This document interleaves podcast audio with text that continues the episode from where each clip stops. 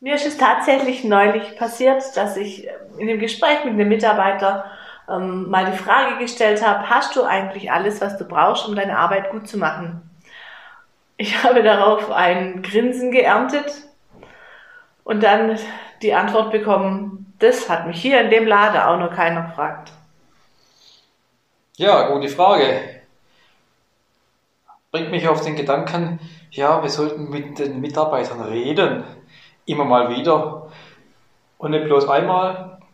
Es gibt ein paar Gespräche und da ist eins ganz besonders, wenn es darum geht, so ein Mitarbeitergespräch zu führen, insgesamt. Unter dem Aspekt, ja, solche Gespräche machen Sinn, dass die Leute wissen, auf was ankommt, hast du alles, was du brauchst. Und da ist natürlich so ein Mitarbeiterjahresgespräch eine ideale Gelegenheit, das nochmal Revue passieren zu lassen. Das ist auch das Thema für heute. Aber wir haben noch gar nicht guten Tag gesagt, Herr Schulig. Ja, genau. Grüß Gott. Ja, freue mich, dass Sie wieder dabei sind und Sie heute zu unserem Podcast dabei sind, erfolgreich Mitarbeitergespräche führen.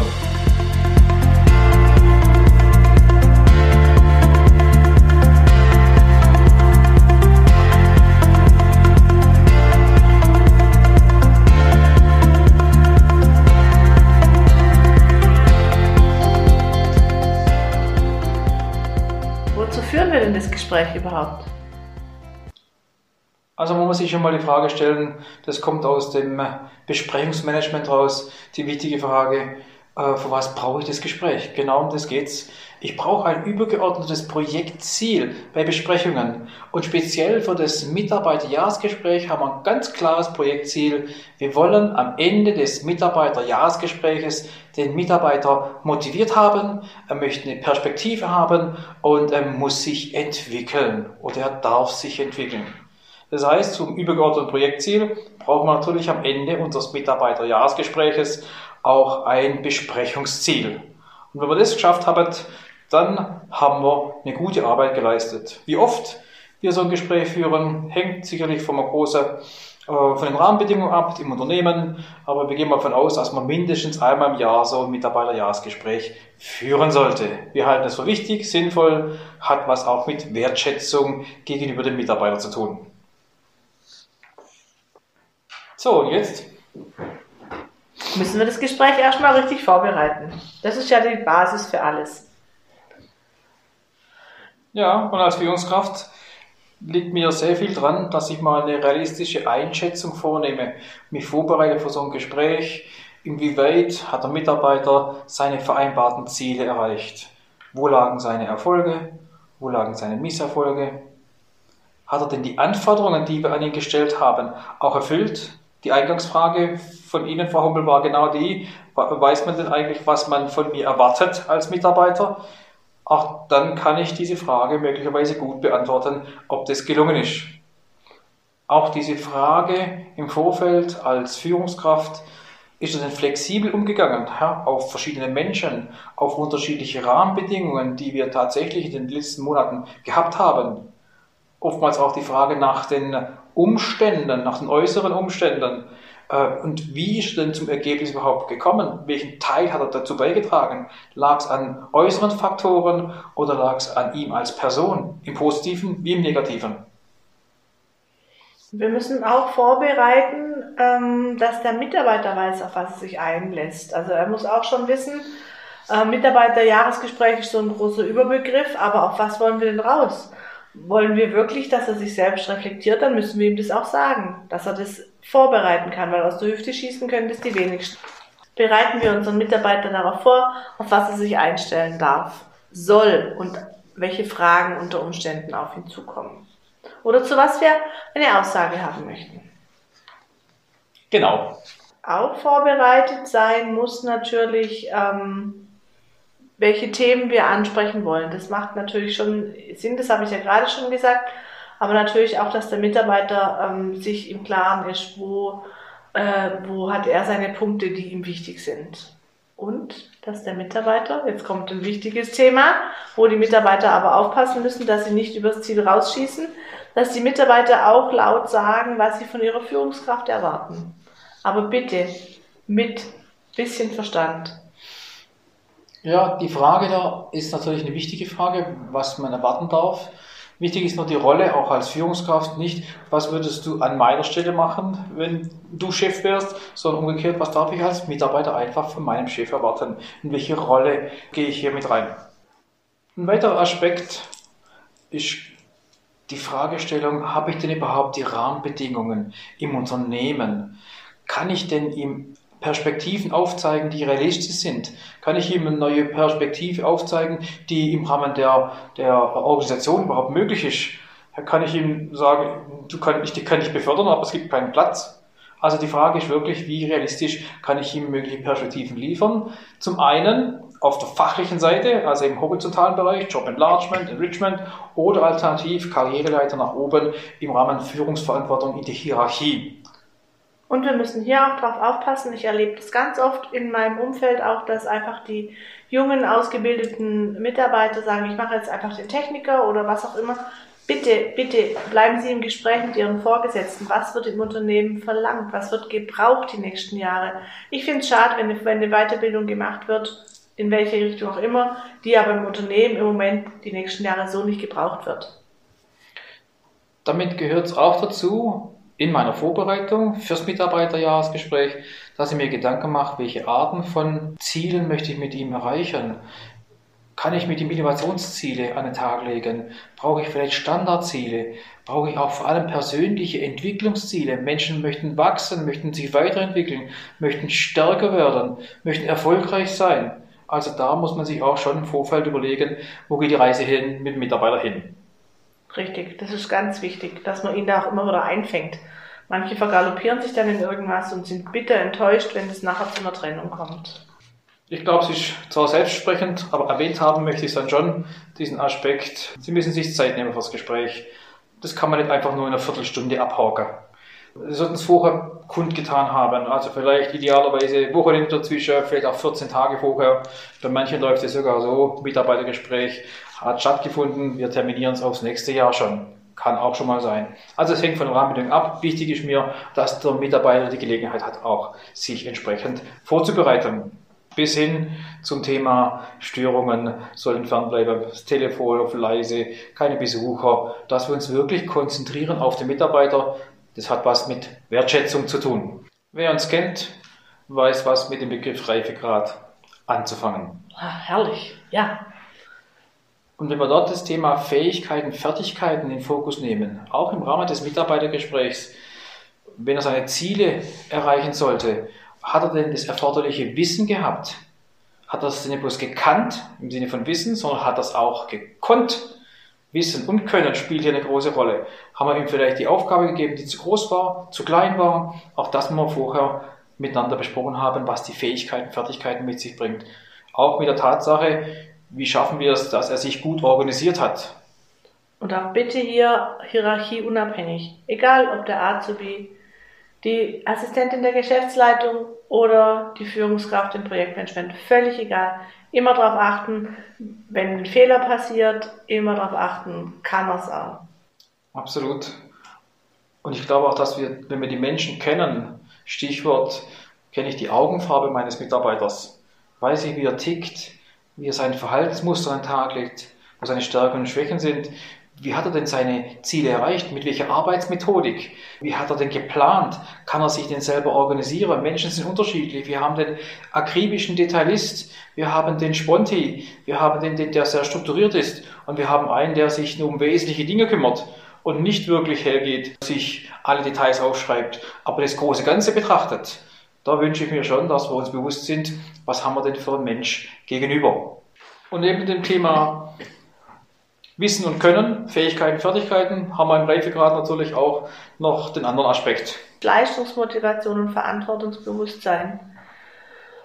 Das Wort Leistungsmotivation, ja, da muss ich einmal tief Luft holen. Das kenne ich ähm, gar nicht, dass einem die fehlen kann, weil eigentlich, wenn man die Aufgaben hat, die einem überwiegend, zum überwiegend Großteil Freude machen, dann motiviert man sich selber und dann ist Leistungsmotivation ganz selbstverständlich, wie das tägliche Aufstehen, ins Geschäft gehen und sich vielleicht sogar im Idealfall freuen, dass endlich wieder Montag ist. ja, ich glaube aber auch da steckt ein großes Geheimnis in so einem Mitarbeiterjahresgespräch mit drin. Meine Aufgabe als Führungskraft ist, dass wir am Ende des Gesprächs geschafft haben, dass er weiß, wo geht's lang, welche Perspektive hat er, welche Ziele bekommt er oder welche er vielleicht sogar vorgeschlagen hat, wo man gemeinsam vereinbart, wo die Reise hingeht, dass seine Arbeit ihn motiviert. Der andere Aspekt ist, neben Leistungsmotivation von den drei Faktoren aus dem Reifegrad, sein Verantwortungsbewusstsein. Ist er denn dazu überhaupt bereit, freiwillig? Manchmal kann man die Frage stellen, sind Sie sich Ihrer Verantwortung bewusst? Und als Führungskraft übertrage ich die Kompetenzen, die er dann bekommt, um zu entscheiden, um entsprechend seine Aufgabe wahrzunehmen und seine Ziele unterm Strich zu erreichen. Ja, genau, genau, weiter geht es, genau, weiter geht es. Über Punkte Zusammenarbeit und Kommunikation. Für mich ist, also für mich, warum auch immer, ist das Thema Kommunikation äh, einfach unheimlich wichtig in dem Unternehmen. Ähm, vor allen Dingen, wenn wir Kritik üben müssen, wenn wir ähm, in welcher Art auch immer kommunizieren, finde ich es unerlässlich, dass eine Führungskraft es schafft, einfach, gegliedert, kurz und anregend zu kommunizieren. Es ist keinem damit geholfen, um den heißen Brei herumzureden. Auch unangenehme Themen dürfen auf eine nette Art und Weise oder wertschätzende Art und Weise darf man auch Kritik üben, wenn man nicht persönlich angreift und äh, das auf einem wertvollen Niveau macht. Den Mantel der Wahrheit hinhalten, damit der Mitarbeiter selber reinschlupfen kann und im Idealfall auch noch gleich die Möglichkeit schaffen, versuch's doch mal so oder nimm das nochmal die Kritik so auf, verbessere deine Arbeitsweise in der, äh, in, in, in, mit dem Schwerpunkt mal in die Richtung. Das macht einfach Sinn, gleich eine Hilfestellung anzubieten. Dann klatscht es nicht so wie ein nasser Lappen um die Ohren, sondern dann macht es sogar noch, ah, hat sich Gedanken gemacht und er will, dass ich mich weiterentwickle. Als Signal dabei. Wir wollen keine Mitarbeiter irgendwie in die Pfanne hauen. Wir wollen ihn nach vorne bringen. Und das Letzte, was passieren darf, ist, dass wir unsere Mitarbeiter demotivieren. Oh oh. Das wäre auch ein gewisser Nachteil, absolut. Das ist schon mal eine gute Arbeit, wenn wir Mitarbeiter nicht demotivieren. Und wir sollten tatsächlich es schaffen, die Rahmenbedingungen im Rahmen des Mitarbeitergespräches, dass wir genau diese Rahmenbedingungen auch schaffen, damit er diese Motivation von sich aus intrinsisch hat. Vielleicht noch ein paar Aspekte zum Thema äh, als Führungskraft auch die Frage, er ist ja nicht alleine der Mitarbeiter, er ist ja immer Kontext seines Teams, seiner Umgebung. Wenn er nicht gerade eine Abteilung im Sinne einer Ein-Mann-Show unterwegs ist, wie hat er sich denn ins Team integriert? Ist es verbessert? Hat sich das verstärkt? Hat äh, die Teamarbeit funktioniert miteinander? Ich glaube, das ist schon ein wichtiger Punkt, weil man nicht nur das einzelne Individuum betrachtet, sondern auch das Drumherum mit den Kollegen im Team oder auch übers Team hinaus. Auch die Art und Weise, wie er mit Konflikten umgeht. Hat er sie dauerhaft bereinigt? Hat man sie zugeschüttet? Hat man sie gelöst? Oder hat man einfach es totgeschwiegen? Und wenn wir schon beim Beurteilen und Feedback sind, ist es auch immer wieder wichtig, rückzublicken, dahingehend, ob der Reifegrad sich vielleicht hoffentlich verbessert hat. Dazu zählen dann einfach die Leistungsbereitschaft, die Fähigkeiten und Fertigkeiten, Verantwortungsbewusstsein, nochmal so zusammengefasst. Hat er dort einen Schritt nach vorne gemacht? können sie ihn noch mehr loslassen, erreicht er seine Ziele auch ohne, dass sie ihm genau sagen, wie er das machen soll. Da müsste man auch noch dem Mitarbeiter einfach einen, einen Rückblick oder eine, eine, eine Beurteilung zukommen lassen, ob es da eine Verbesserung gegeben hat, weil das ist Personalentwicklung pur. Es gibt ja auch Mitarbeiter, die haben sowohl Fachaufgaben als auch Führungsaufgaben, nicht nur klassisch nur führen. Und da ist sicherlich wichtig, für uns als Vorgesetzter vom Mitarbeiter, wie ist denn das Verhältnis zwischen Führungs- und Fachaufgaben in seiner Position? Ist es angemessen? Und auch hier gilt es abzuklären, wie sieht es denn aus mit seinen Tätigkeiten? Hat er denn nur Routinetätigkeiten oder ist er nur Spezialist mit Spezialaufgaben oder hat er bestimmte Detailaufgaben in Kombination? Zu wie viel Prozent macht er denn das? Wie viel Zeitaufwand wird denn hier veranschlagt. Und auch das gilt es manchmal Revue passieren zu lassen. Ich glaube, auch hier an der Stelle ist sehr wichtig, dass wir als Führungskraft unserer Rolle bewusst werden. Und die kann sich manchmal auch ändern. Wir sind mal Chef. Wir machen eine Ansage. Wir sind aber auch mal Coach und helfen dem anderen, enablen ihn, Hilfe zur Selbsthilfe liefern.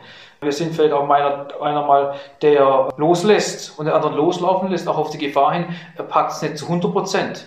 Ich glaube, die Rolle als Führungskraft ist sehr, sehr variantenreich und es ist eine bewusste Entscheidung, welchen Hut ziehe ich denn wann wie auf. So, wunderbar. Jetzt haben wir unser Mitarbeitergespräch beendet. Man trennt sich, ob man jetzt den Termin, also man trennt sich nur während des Mitarbeiter, vom Mitarbeitergespräch, mehr nicht. Jeder geht seines Weges. Wie geht es denn jetzt weiter? Wichtig ist, dass die Führungskraft jetzt seinen Mitarbeitern nicht aus den Augen verliert, sondern dass er wirklich überwacht, dass die gemachten Vereinbarungen eingehalten werden, dass die Ziele im Auge behalten bleiben, beziehungsweise dass man sie korrigiert, wenn man merkt, das erreicht sie, man erreicht sie nicht. Gerade in der jetzigen Zeit muss man ja, was Ziele angeht, ziemlich flexibel sein. Und natürlich verfolgt die Führungskraft seinen Mitarbeiter auch dahingehend, dass der Reifegrad sich nach und nach weiterentwickelt. Und wenn so ein Mitarbeiter nach Hause geht und sich überlegt, wie war das Gespräch, ich glaube, hier kann man Folgendes sagen. Ein Mitarbeiter akzeptiert ein Gespräch, so ein wesentliches, wichtiges Mitarbeitergespräch, eher dann, wenn es fair und gerecht ist. Und dazu trage ich meinen Teil bei, indem ich von Person und Umstände trenne. Wenn wir genau und spezifisch, oh, spezifisch sind, das heißt, wir nicht irgendwie psychologisieren, verallgemeinern, sondern ganz konkret die Verhaltensweisen beschrieben haben. Wenn das Gespräch umfassend und ganzheitlich war. Ja, wichtig, dass wir uns nicht bloß auf Schwächen konzentrieren, die wegzurationalisieren, sondern auch die Stärken eingebaut haben, dass wir den Hochspringer noch ein paar Zentimeter nach oben bringen und nicht zum Marathon anmelden, sondern dass wir Stärken, Schwächen gut austarieren und uns nicht nur auf Probleme und Schwächen des Mitarbeiters fixieren. Natürlich sollte so ein Gespräch auch ganz klar und offen sein. Hört sich immer gut an, aber auch da, glaube ich, ist wichtig, sprich die Dinge an. Nicht unverbindlich, nicht schwammig, sondern ganz konkret Stellung nehmen. Und motivierend und hilfreich sollte es auch gewesen sein. Das Gefühl des Mitarbeiters muss sein, da ist jemand da, der mir hilft, der mich unterstützt, wenn ich ihn brauche, der mich fördert und nicht einfach nur desinteressiert ist, passiv bleibt, sondern andere zum Erfolg kommen lassen. Meine Rolle als Führungskraft, Menschen zu entwickeln hin zum Reifegrad 4. Denn die höchste Form des Vertrauens liegt darin, dass wir dem anderen mehr zutrauen als für sich selbst. Das wär's.